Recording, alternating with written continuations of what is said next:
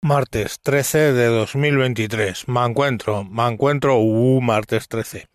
Me encuentro eh, escuchando un audio de Marcos de Quinto, el expresidente de Coca-Cola, donde utiliza una técnica que en matemáticas y en lógica se usa mucho, es la de reductio ad absurdum, la reducción al absurdo tomemos por caso una afirmación, ya sea que queremos ver si es positiva, falsa o, verdadera, y con razonamientos e inducciones lógicas, si llegamos a algo que es absurdo, sabemos que la proposición era falsa eh, o absurda también, ¿vale?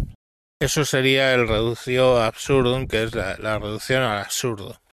Pues eso es lo que hace nuestro amigo Marcos de Quinto con una eh, afirmación, podríamos decir, que eh, ahora básicamente se dice que si tú te que el género se percibe, o sea, yo me puedo autopercibir mujer y eh, soy mujer, ¿vale?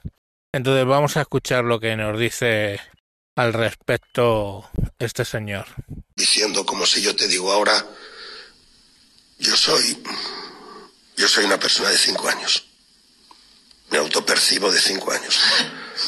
Pues te ríes. Entonces yo te podría decir que, que eres un infanticida y que odias a los niños. ¿Vale? Porque te has reído. Yo te digo, yo soy negro. Y entonces tú te ríes, ves, te ríes. Entonces yo te diría, tú estás contra los negros. Porque yo me autopercibo como negro y en vez de respetarme, cuando te he dicho que soy negro, te ríes. Sin embargo, yo te digo, soy una mujer y ya no te ríes.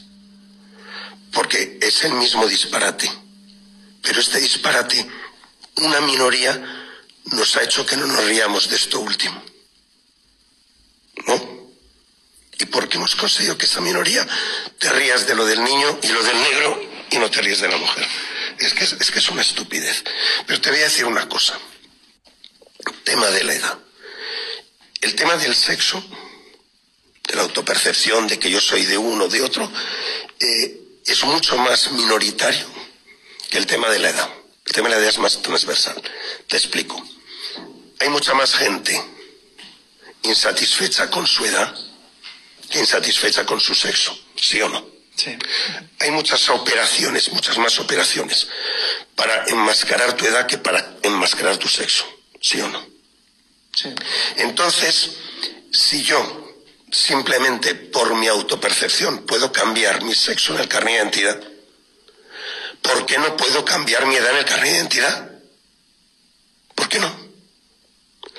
Entonces, si yo pudiera cambiar, porque oye, me autopercibo de una edad distinta, que la puedo cambiar. Consecuencias. Tú podrías decir mañana que tienes 65, que te percibes de 65 y cobrar la pensión que tienes 65, que te percibes de 65 y cobrar la pensión. ¿No? O podrías matar al cámara y decir que te autopercibes de 8 y no irías a la cárcel. ¿Vale?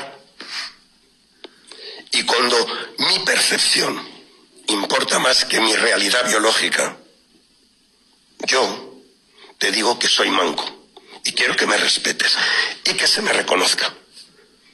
¿Y sabes por qué quiero que se me respete y se me reconozca legalmente que soy manco porque así me percibo. ¿Sabes para qué? ¿Para qué? Para poder aparcar en los sitios de inválidos y que no me rayen el coche. ¿Vale? Pues ya, pero, pero, pero, pero ¿por qué esto es una estupidez y el otro no? ¿Por qué esto es una estupidez y el otro no? Pues vale, no hay nada mejor que combatir la estupidez con más estupidez. Bueno, como veis, la forma de abrir los ojos este señor es hacer una reducción al absurdo. Y que si nos reímos cuando alguien dice que se percibe como de cinco años o se dice que se percibe como negro siendo blanco, pues ¿por qué no nos ha de causar risa el hecho de que alguien diga que se percibe como mujer, pues siendo genéticamente un hombre y teniendo todos los atributos de un hombre? La autopercepción es un autoengaño, un engaño que nos hacemos a nosotros mismos sobre la realidad. Y por mucho que haya una ley que lo legisle y por mucho que mmm, ciertas políticas de gobiernos socialcomunistas no lo impongan o que haya incluso una agenda 2030 de la ONU que no lo diga, la autopercepción es siempre autoengañarse. Mm, puede ser que haya gente que no esté de acuerdo con el sexo asignado al nacer. Bueno, asignado al ser concebido en realidad. Pero la realidad es que no es eh, lo real, ¿no? Dista ser lo real y pues bueno, es risible.